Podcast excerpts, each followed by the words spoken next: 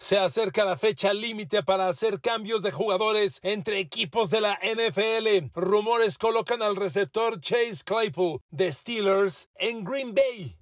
¿A dónde se va a ir Christian McCaffrey? Carolina lo ofrece intensamente a toda la liga. ¿Qué otros cambios puede haber? ¿Será que Roquan Smith deja a los Chicago Bears?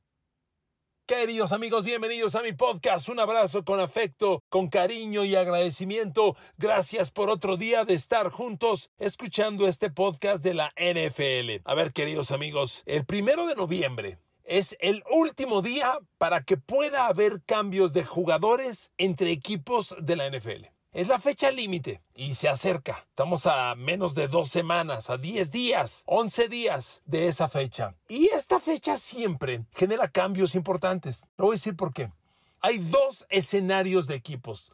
Para este periodo hay equipos que dicen, no me va a alcanzar ya no puedo, no voy a llegar a playoff, mi proyecto fracasó. Y empiezan a ver de qué manera empiezan a acomodar la próxima temporada, qué jugadores tienen un salario que no quieren sostener o que no justifica lo que están haciendo en la cancha y empiezan a ofrecerlos. O de qué manera pueden sumar selecciones de draft al próximo abril. Fíjese nada más, estamos en octubre y empezamos a hablar del draft que es en abril. Así son las cosas. A ver, equipos como Carolina, que ya despidió al coach Matt Rule, esa decisión es sinónimo de se acabó la temporada. No me alcanzó, no puedo, y entonces a ofrecer jugadores. Carolina, empecemos con ellos, tiene a DJ Moore, un receptor de muy altos vuelos, un receptor de mil yardas, de 100 recepciones por año, que está perdido, arrumbado en un equipo que ni corebacks tiene. Baker Mayfield, es otro fracaso más para Carolina, sumado al de Sam Darnold, que ya viene de regreso, eh, y vamos a ver si le dan juego a alguno de sus novatos. Carolina es un desastre total. Y este equipo empieza a venderse o empieza a ofrecerse para venderse en pedacería. ¿Qué tiene Carolina para ofrecer? Como le decía DJ Moore, Christian McCaffrey, a lo mejor, no lo sé, no lo creo, pero algunos de sus chavos nuevos que son muy interesantes, Brian Burns a la defensiva, eh, Derek Brown, tackle defensivo, Shaq Thompson, linebacker, que sin ser tan joven es muy bueno, a lo mejor algunos de ellos en cambio. Y hay el otro escenario de equipos que son aquellos que sí les alcanzó, que están jugando bien y que dicen, uy, me falta una tuerca por aquí, un tornillo por acá y estoy entero. Y esos equipos dicen, por ejemplo, los Giants. A ver, los Giants están resultando mejor de lo esperado. Por Dios, traen una derrota. Una. Son segundo lugar divisional. Están arriba de Dallas. Y los Giants, analizándolos, traen muy mala defensa contra la carrera los Giants están permitiendo 144 yardas terrestres por partido. Con eso no vas a ningún lado. ¿Qué les falta? Un linebacker central. Ellos necesitan un linebacker central exitoso. Y Roquan Smith del Chicago es su moneda de cambio. Roquan Smith es el perfecto Mike como le llaman. Al Mike es el linebacker interior en defensa 4-3 o el linebacker interior del lado fuerza en defensa 3-4. Es el que para la carrera. Punto. Y Rocco Smith es perfecto. Y no va a seguir en Chicago. O no quiere seguir en Chicago. Además, es un jugador que ya quiere un nuevo contrato. Tiene Giants espacio en la nómina para ofrecerle a Rocco Smith un contrato de 40, 50 millones alrededor de 10 millones anuales? ¿Lo tiene? ¿Lo planea? ¿Le interesa a Giants? Ese es un escenario muy, muy básico, muy, muy probable. A ver amigos, pero el rumor que más, más fuerte está sonando y por el cual me animé a generar este podcast es que Chase Claypool deja Pittsburgh. Que Chase Claypool deja Pittsburgh y suena fuerte para Green Bay. A ver, primer análisis. Si yo fuera Pittsburgh, no me deshago de Chase Claypool. Para nada, para nada. Para mí, pensar en Kenny Pickett, Najee Harris, Deontay Johnson, Chase Claypool, George Pickens, ese grupo, ese quinteto de coreback, corredor y tres receptores, me parece presente y futuro de Steelers. Los veo juntos a los cinco. Además, mire, Kenny Pickett novato, Najee Harris segundo año, Chase Claypool tercer año, George Pickett novato. Son, muy, son casi la misma generación. Yo no lo soltaba. ¿Por qué suena? Pues por lo siguiente, porque el novato George Pickens ha resultado de tal impacto que está generando el yardaje en la zona que Chase Claypool venía haciéndolo en las dos temporadas anteriores. Miren amigos, los receptores abiertos se distribuyen el campo, atacan distintas zonas. Los dos receptores de extremo son los profundos, verticales, y es donde Pittsburgh tiene a Deontay Johnson y a Chase Claypool, o donde los tuvo las dos temporadas anteriores. Uno de ellos es el más profundo, Chase Claypool. Fue lo que ocurrió en años pasados. El otro también, pero puede atacar más zonas intermedias, Deontay Johnson. Y el tercero es el slot, que ataca zonas cortas e intermedias. Esa es la distribución de los territorios de los tres receptores abiertos. Pero resulta que Pickens ya se comió el territorio de Chase Claypool. Está jugando donde Chase Claypool jugaba. Y Chase Claypool, por el contrario, ha bajado su producción. A ver, Pickens trae en seis partidos 34 targets. Le han lanzado 34 pases en seis partidos. A Chase Claypool le han lanzado dos más, 36. Pickens tiene 20 recepciones, Claypool tiene 23, pero la enorme diferencia y lo que fundamenta este rumor es que George Pickens está promediando 14 yardas por recepción, mientras que Chase Claypool tiene menos de 10, tiene 9.8. Es una baja considerable. A ver, Chase Claypool surgió en el 2020, cuando Pittsburgh lo tomó de Notre Dame, lo recuerdo perfectamente. Y Chase Claypool como novato se aventó un año con 14.1 yardas promedio por recepción en el 2020. Y en el año siguiente, que fue el pasado 2021, Chase Claypool promedió 14.6 yardas. Este año baja 9.8, está atacando otra zona del campo. O no le está alcanzando. Entonces Pittsburgh dice, a ver, Pickens es novato. Lo tengo con contrato de novato 1, 2, 3 años Claypool ya está en su tercer año, el año que entra hay que darle nuevo contrato, va a querer 15, 20 millones, no me conviene, y resulta que Pickens está, está atacando y generando en la zona que Claypool venía haciéndolo. Quédate con Pickens, ahórrate una lana y que a Claypool le pague su billete otro.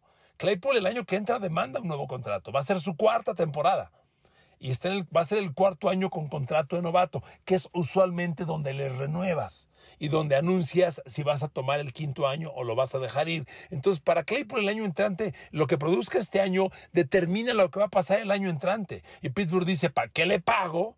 si Pickens me está dando lo de él, reitero, y Pickens me va a dar eso con contrato de novato este año y dos más. Es lógico, financieramente es la decisión lógica. Entonces, suena que deja Pittsburgh. Le repito, yo me quedaba con él, hablando de producción campo. Por el razonamiento financiero, entiendo que se quieran deshacer de él o que lo estén valorando. Y por el lado de Green Bay, a ver amigos, por favor, por el lado de Green Bay hay una urgencia total de producción. A ver amigos, después de seis partidos, el líder receptor de los Packers es el ala cerrada Robert Torian, que tiene 27 recepciones.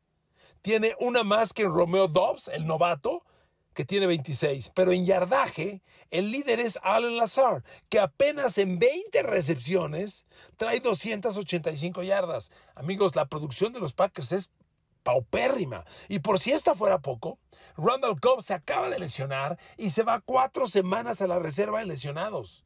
Ya perdió Green Bay desde el arranque de temporada a Sammy Watkins, que tuvo un buen arranque, prometía, fuera. Ahora Randall Cobb, fuera. Los Packers hoy, como receptores disponibles, tienen Allen Lazar, Romeo Dobbs, hablando de receptores abiertos, y Christian Watson. O sea, hoy Green Bay tiene Allen Lazar, Romeo Dobbs y Christian Watson. Tiene tres receptores abiertos. Digo, a menos que Jawan Winefree siga en la rotación y a Mary Rogers, que no sirven para nada. Amigos, tiene tres receptores Green Bay. Yo no digo usted de qué calidad, es lo que hay. O sea, a Green Bay le urge otro receptor. Y si Pittsburgh está en este razonamiento, amigos, además le voy a decir una cosa. Chase Claypool ha dejado de atacar zonas profundas porque el tema es el coreback, la inestabilidad, el tiempo de Mitch Trubisky, Kenny Pickett es un novato. Claro que la gente dirá, ¿y por qué George Pickens ha funcionado? George Pickens ha funcionado porque lleva entrenando con Kenny Pickett desde mayo. Cuando los dos llegaron al equipo como novatos, han entrenado con el equipo suplente y eso significa que han estado juntos. Entonces ya hay una química Pickett, Pickens inmediata. Y cuando entró con Mitch Trubisky, se entendió. Claypool nunca desarrolló química con Trubinsky, el tiempo que jugaron no se entendieron, llega Pickett, se entiende mejor con Pickens y súbitamente Chase Claypool está un escalón atrás. Y entonces hay que tomar una decisión. Amigos, honestamente, le conviene a los dos. A Claypool no le va a dar Pittsburgh el contrato que quiere el año que entra no se lo va a dar Pittsburgh. Y si en Green Bay encaja donde urge un receptor, le podrían dar un, contrato respetable. No de 20 millones, pero un contrato respetable. Ahora, amigos, el tema va a ser la compensación. Cuánto pida Pittsburgh por Chase Claypool y cuánto esté dispuesto a pagar Green Bay. Pero aquí viene el momento, amigos. A ver, Green Bay es o no un contendiente a Super Bowl. Yo creo que lo sigue siendo. El mal momento que vive Green Bay pienso, quiero pensar, es pasajero. Sobre todo del lado defensivo y del lado línea ofensiva. O sea, que, que, Green Bay tiene buena línea ofensiva, buen ataque terrestre y buena defensa. Yo sigo diciendo que sí. Que pasan por un mal momento, me queda claro. Pero eso puede superarse. Lo que no va a superarse es el grupo de receptores. Es lo que hay. Y no dan para más si necesitan uno nuevo. Y si Claypool llega, va a ser ese blanco profundo que Aaron Rodgers está necesitando. Claypool y Rodgers se van a entender. Se van a entender muy bien. Y mire, Claypool viene de jugar en Notre Dame. Notre Dame es una ciudad sumamente fría. Está en, en, en Indiana una zona bien fría de los Estados Unidos, no lejos, no muy lejos de Wisconsin donde está Green Bay. O sea, para Claypool sería como regresar a su zona. Amigos, lo, cada día, yo oí este rumor hace dos días, tres días, hoy es el tercero. Y cada día que pasa lo escucho más fuerte, más fuerte, en más lugares. Cuando el río suena, agua lleva. El rumor es la antesala de la noticia. Ahí, le dejo dos refranes para que usted tome el que quiera, el del periodismo o el de, la, de la cotidianidad. Pero suena fuerte, yo creo que Claypool sale de Pittsburgh, el razonamiento financiero es muy fuerte, Pittsburgh no le va a dar mucho dinero a este amigo y, y yo creo que se va a dar. Siguiente rumor fuerte, Christian McCaffrey. A ver amigos, la semana pasada fue el despido de Matt Rule.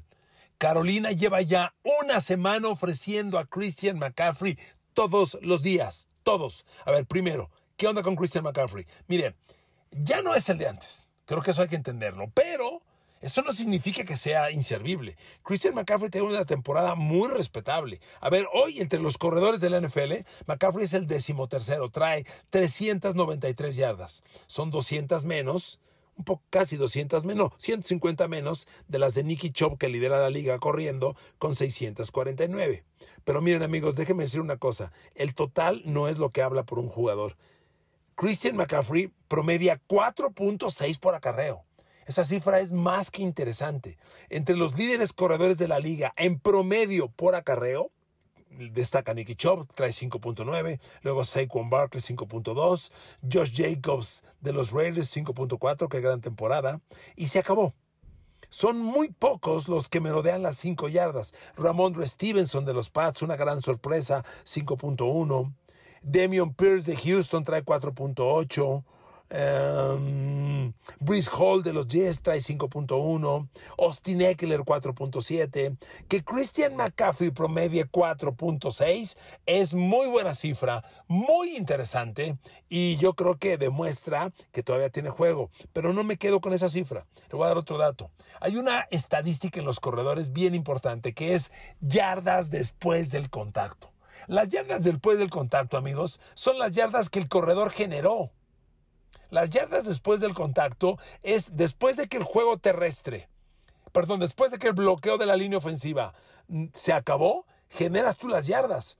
Y esas son bien importantes. Y Christian McCaffrey trae 3.44 yardas promedio después del contacto. Es una cifra muy buena. Si él promedia 4.6 yardas por acarreo, 3.44 las genera él después del contacto. Y cuando uno dice después del contacto, son tacleadas que rompes. Y el romper tacladas no es cosa fácil. Y a este Christian McCaffrey, yo les pido que le agreguemos el Christian McCaffrey receptor. Me queda claro que en Carolina hoy ah, no, no hay referencia. Pero Christian McCaffrey es el líder corredor y líder receptor de las Panthers. Tiene 33 recepciones 277 yardas, trae 8.4 promedio por recepción, que es muy bueno para un corredor, y tiene un touchdown corriendo tiene dos. Christian McCaffrey ha producido 30 primeros y 10. Eh, reitero, es líder corredor, líder receptor, líder productor en primeros y 10 y líder productor de touchdowns. Por si esto fuera poco, como receptor, es el líder de los Panthers en jugadas de más de 20 yardas. Tiene tres. Entonces, amigos, perdónenme. Christian McCaffrey tiene talento. Se dice, porque he leído varios rumores, que Carolina anda demasiado pretencioso. Carolina quiere una primera de edad por Christian McCaffrey. Yo creo que no la vale. Pero ¿qué tal si quien la quiera pagar le dice, sale una primera de draft, pero del 2024? Puede ser. Ahora, el tema está, ¿quién necesita a Christian McCaffrey? Mire, hay muchos corredores. En los Rams no hay juego terrestre. Y yo le quiero centrar en dos temas. Rams y 49ers. Los 49ers se quedaron sin juego terrestre cuando se lesionó Elijah Mitchell, que, que, cuyo regreso se suponía iba a llegar en esta semana. Y ya anunciaron que siempre no que van a, van a descansarlo varias semanas más. En ausencia, Jeff Wilson no lo está haciendo tan mal. Jeff Wilson trae 400 yardas en seis partidos y sobre todo trae 4.9 yardas promedio por acarreo. Pero amigos, un equipo no puede tener solo un corredor. No hay un corredor dos. Y aquí la razón más importante, San Francisco no tiene un corredor receptor. Entre los líderes receptores de los Niners está Divo Samuel como líder, luego Brandon Ayuk, luego George Kittle, luego Jawan Jennings. Y el líder corredor receptor es el fullback Kyle Juszczyk, pero por Dios, es decir que el líder receptor entre los corredores es un decir. Solo trae ocho recepciones y no marca diferencia. Un Christian McCaffrey en la rotación de corredor al lado de Jeff Wilson Elijah Mitchell y además como corredor receptor, miren, si Christian McCaffrey sale de los, Packers, de los Panthers, él sabe que su rol de jugador líder se acabó y se convierte en jugador complementario. Pero con los números que trae, con lo versátil que es en un equipo como Niners, a mí me hace mucho sentido. Pero hay otro como Rams, que de plano se ha quedado sin juego terrestre. Ahí no funciona. Cam Akers quiere salir del equipo. Este. Darrell Henderson no da el ancho y los Rams son un campeón de Super Bowl desesperado que nada le funciona y que necesita más blancos para Matthew Stafford. Insisten en que si regresa uno del Beckham Jr., parece que Allen Robinson medio quiere empezar a funcionar, pero claramente le faltan blancos a los Rams. El cerrado Tyler Higby no es un jugador intimidante, no lo es ni cerca. Entonces, Christian McCaffrey a los Rams a mí me hace mucho sentido. Muchísimo. Y a los Niners también, por lo que les decía, los Niners no tienen corredor receptor. Un corredor receptor es un rol que pocos equipos tienen y que puede ser determinante. Piensen ustedes todo lo que generó Nueva Inglaterra en los tiempos de Brady con corredores receptores. Era un arma fundamental. Pienso en Shea Marine en el Super Bowl contra Seattle. Pienso en James White en el Super Bowl contra los Falcons. El corredor receptor es eje fundamental de muchas ofensivas. Y los Rams no lo tienen, no existe. Y en los Niners tampoco. ¿Ok? Ahí se las dejo. Ahora, reitero, Panteras, Panthers quieren una primera de draft, están medios locos. A lo mejor le dices, te doy una segunda y una tercera el año que entra. Puede ser, no lo sé. Lo que quiere Panthers es empezar a acumular capital de draft para el año que entra, porque su temporada ya la tiraron. Y como le decía al arranque, Chicago es otro equipo que ya tiró la temporada. A Chicago no le va a alcanzar para nada. Y ellos tienen dos monedas de cambio defensivas bien interesantes. Robert Quinn a la defensiva y Roquan Smith, linebacker interior, el Mike. Son dos piezas fundamentales. Robert Quinn es un jugador que te da doble dígito en captura de corebacks, pero está jugando a disgusto. Hoy en los números de, de los Chicago Bears, que aquí los tengo, Robert Quinn solo tiene una captura de coreback, aunque ya trae un golpe y 11 apresuramientos. Tiene 13 presiones totales. Robert Quinn es un gran talento. En los, a ver, nuevamente pongo el ejemplo de los Rams. Los Rams no. Y Robert Quinn pasó por los Rams, si no mal recuerdo, ¿eh? Sí, estoy bien, creo que sí. Perdón, no lo preparé, creo que sí. Los Rams no pudieron reemplazar a Von Miller. Robert Quinn no es Von Miller, pero puede ser un refuerzo bien interesante. Robert Quinn y Christian McCaffrey a los Rams? Sí, no. El campeón quiere morir peleando, no fuera playoffs. Y los Rams dejan muchas dudas hoy. Amigos, ahí les dejo los escenarios. Otros nombres que suenan. Suena que Pittsburgh se deshace Sam Darnold, eh, perdón, de, de Mason Rudolph, discúlpeme, de Mason Rudolph, el coreback, que lo quieren cambiar. Suena que Nueva Inglaterra quiere deshacerse de Nelson Aguilar, el receptor abierto, y o de Kendrick Bourne, que por ahí como que no ha hecho química con el coach. Suenan ellos dos para cambio. Y ahí se los pongo en la mesa. Pero el límite para estos cambios es el primero de noviembre. Si no lo hacen, se los tienen que quedar el resto de la temporada o darlos de baja y convertirlos en agentes libres. Así el mundo de cambios de la NFL, amigos, cuando el límite está de aquí al primero de noviembre. Gracias por escuchar este podcast. Abrazos con, con afecto y agradecimiento y mucho cariño también. Los quiero. Que descansen. Buen día.